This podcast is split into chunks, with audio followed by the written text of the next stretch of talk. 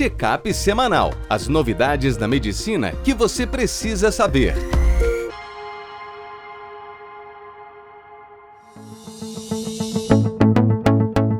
Olá a todos, meu nome é Ronaldo Gismondi, eu sou editor-chefe médico do portal WebMed. Bem-vindos a mais uma edição de Checkup semanal com as novidades da medicina que você precisa saber para começar a semana atualizado. No programa de hoje, a gente vai falar sobre tratamentos de depressão no idoso, a nova variante da Covid-19, o guia de vacinas para o inverno, o uso de ácido tranexâmico no sangramento corporal e relação entre IRNR, plaqueta e o sangramento nas varizes de esôfago. No primeiro texto, Taine Miranda, nossa psiquiatra, aumento de antidepressivo ou troca do antidepressivo em depressão resistente nos idosos. Esse foi um ensaio clínico, porém um ensaio clínico aberto daquele tipo pragmático, para ver o que acontece na vida real. No início, os pacientes eles foram randomizados em três grupos. Eles poderiam aumentar a dose do aripiprazol, foi um dos braços do estudo, aumentar a dose da bupropiona, outro braço, ou então trocar o antidepressivo por bupropiona. Se isso não funcionasse, havia ainda um plano B, que seria entrar com lítio ou nortriptilina, um esquema mais pesado. O estudo captou 619 participantes. A idade média foi 63 porque eles permitiram idosos, no caso desse grupo, a partir dos 60. Seguiram por dois anos. A adesão ao tratamento ficou em 50 a 70%. Isso num ensaio clínico, mostrando como é difícil na vida real a adesão a esse tipo de tratamento. A remissão ficou em torno de um terço dos pacientes. Foi maior quando você aumentou a dose do aripiprazol ou aumentou a dose da bupropiona. Porém, trocar o remédio para a bupropiona simplesmente foi uma opção pior.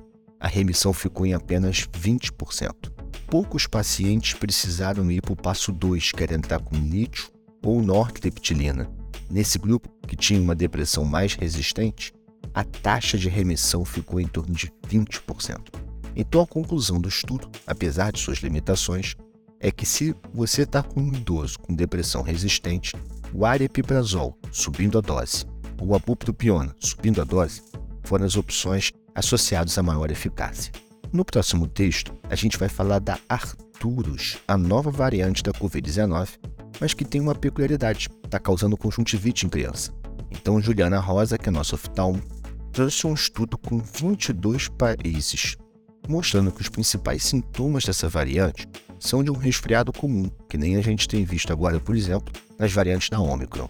O nome técnico da Arturus é XBB116. Essa variante ela se espalha com uma taxa de infectividade, transmissibilidade, cerca de 20% maior do que a Omicron. Porém, nada indica que cause casos mais graves. Há, contudo, um aumento do relato de casos de conjuntivite pruriginosa ou olho vermelho, hiperemia, prurido e edema conjuntival, mais frequente principalmente em crianças, porém, novamente, não associado a nenhuma complicação mais grave.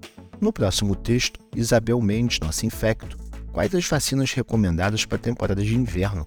O nosso inverno está para chegar, maio já costuma ser um mês frio.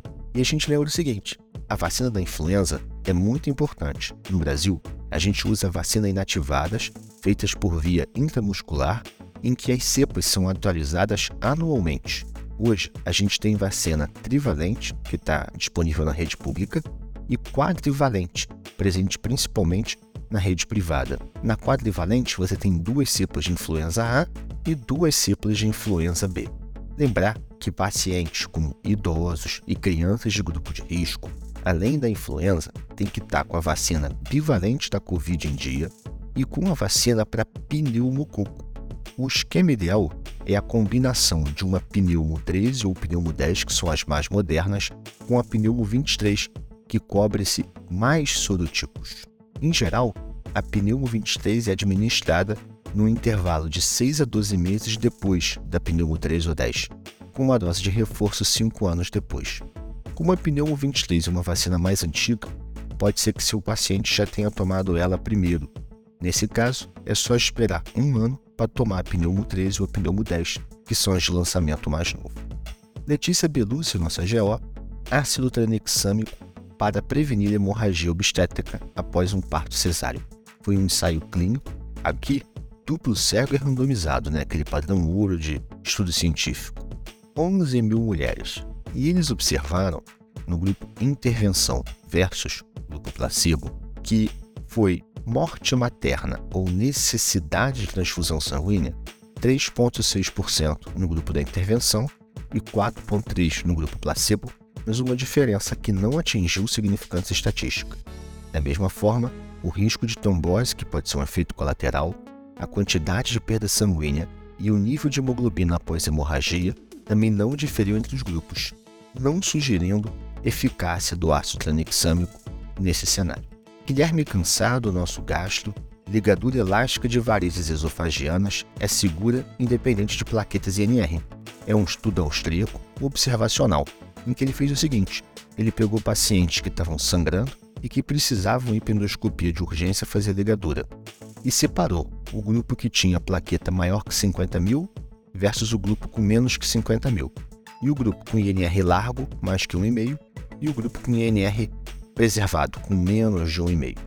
E eles observaram para ver aqui qual era o desfecho desses doentes. Conseguiram 617 participantes. A mortalidade desse grupo cirrótico que estava sangrando foi de 37%, mostrando a gravidade disso. Foram preditores de morte a bilirrubina e o score de MELD. Porém, a taxa de ressangramento e a taxa de mortalidade foi a mesma no grupo de plaqueta alto ou baixa e no grupo de NR alto ou baixo. Se você quiser ler um pouco mais sobre esses estudos e se manter atualizado, www.pubmed.com.br. Um abraço e até a próxima.